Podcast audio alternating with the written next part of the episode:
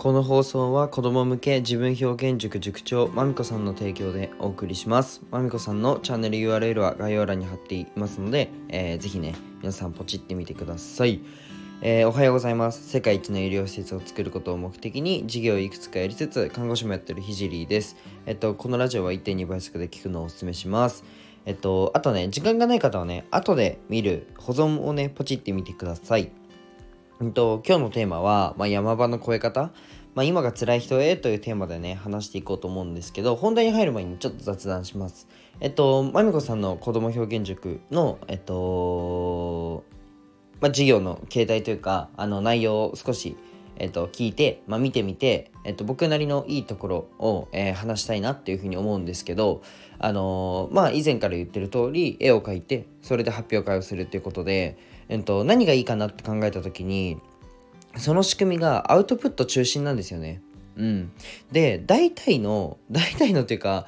もうほぼ100%なんですけど、まあ、授業とか、まあ、学校とか、うん、塾とか、なんだろうな、そういった勉強っていう類ですね、は、インプットが中心なんですよ。うん、なので、まあ、自分たちの生活でアウトプットする場面って本当に少ないんですよね。まあ今僕だったらこの発信がアウトプットなんですけど、まあ自分はアウトプットを、えー、とするように意識をして、まあ、勉強もしてたんですけど、どうしてもインプットに偏るんですよね。うん。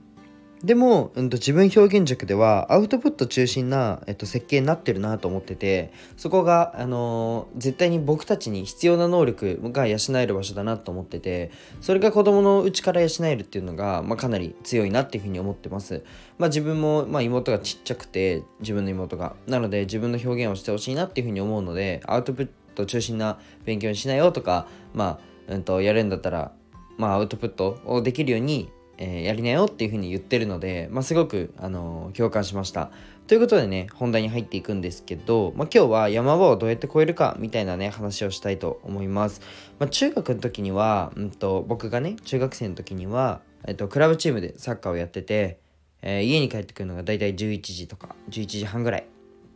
で、えー、看護学生の時は実習で家に帰ってくるのが夕方の18時、6時ですね。で、レポートが基本的にあの夜中の2時ぐらいまでかかってました。で、その後に SNS の投稿を考えてました。まあ、これを1年間ですね。あとは、うんと、今は、まあ、看護師を終えて帰ってくるのが、だいたい19時。だいたい残業もあって7時ぐらいに看護師終わって帰ってくるんですけど、まあ、その後自分の仕事が12時ぐらいまであって、24時ですね。うん、0時までやって、その後に、えっ、と、次僕がちょっとやりたいコンテンツの作成をしています。まあね、今までに大きな山が僕は3つほどあって、うん。うんと今が3つ目なんですけど、この山、ど、の山も、まあ、登るのがかなり難しかったですし、難しいです。で、今回は、そんなね、山の登り方、越え方について話していこうと思います。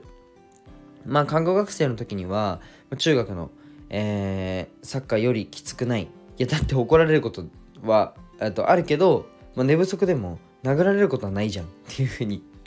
思ってました。はい。自分に言い聞かせてましたね。走らされることねえな、っつって。はい。で、今は、まあ、看護学生より、あの、きつくないっていうふうに、あの、思ってます。それは、もうすでにマネタイズができて、プラスに働いてるからっていうふうに言い聞かせてます。うん。まあ、看護学生の時には、中学校の時と比較して大丈夫だって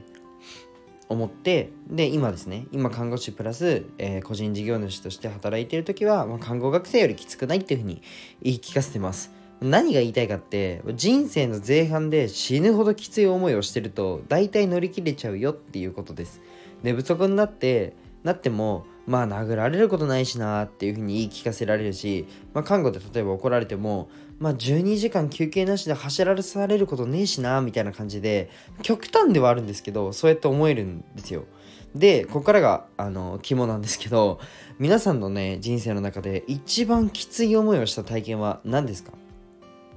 そして今苦しいことって何ですか？ぜひね比較してみてください。見てください。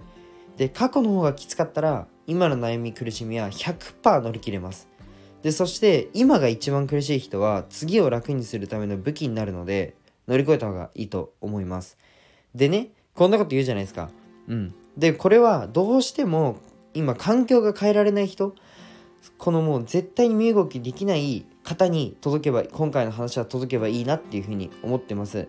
で今日の、まあ、今までのトークがね全て無駄になるかもしれないんですけど別の角度からの話も一つさせてください。正直こんなこと言ってて僕は頑張んなくていいんじゃねっていうふうに思ってる派です。例えば学校でいじめられてたら学校なんて行かなくていいし、えっと、仕事で辛い思いしてたら職場なんて変えればいいと思うんですよ。うん、人生1回なんだから周りに合わせる必要ないし好きなことをねストレスなくやってればいいと思うんですよ。ぶっちゃけなんか僕は山場だとか言ってますが看護師も大好きだし SNS の運用もラジオも大好きなんですよ。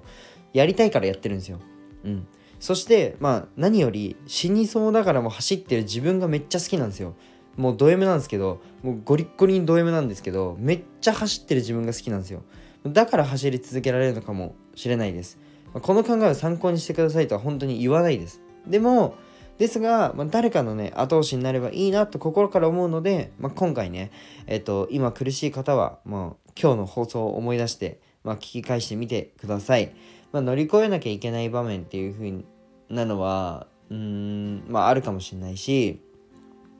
なんだろうな、うん、あるかもしれない。で、そういう時に、今までの体験だったり、きつい思いを生かすっていうのは、絶対にあると思うので是非ね今まできつい思いしちゃった時を思い出したり今が一番きつい人はこれが武器になるって思い込んだりはたまた環境が変えれるそうな人はもう環境を変えちゃえばいいと思います。はいなので割と気軽に今を生きた方がいいと思います。という話をはい生意気ながらさせていただきました。じゃあ今日はねこの辺で終わりたいと思います。じゃあバイバイ。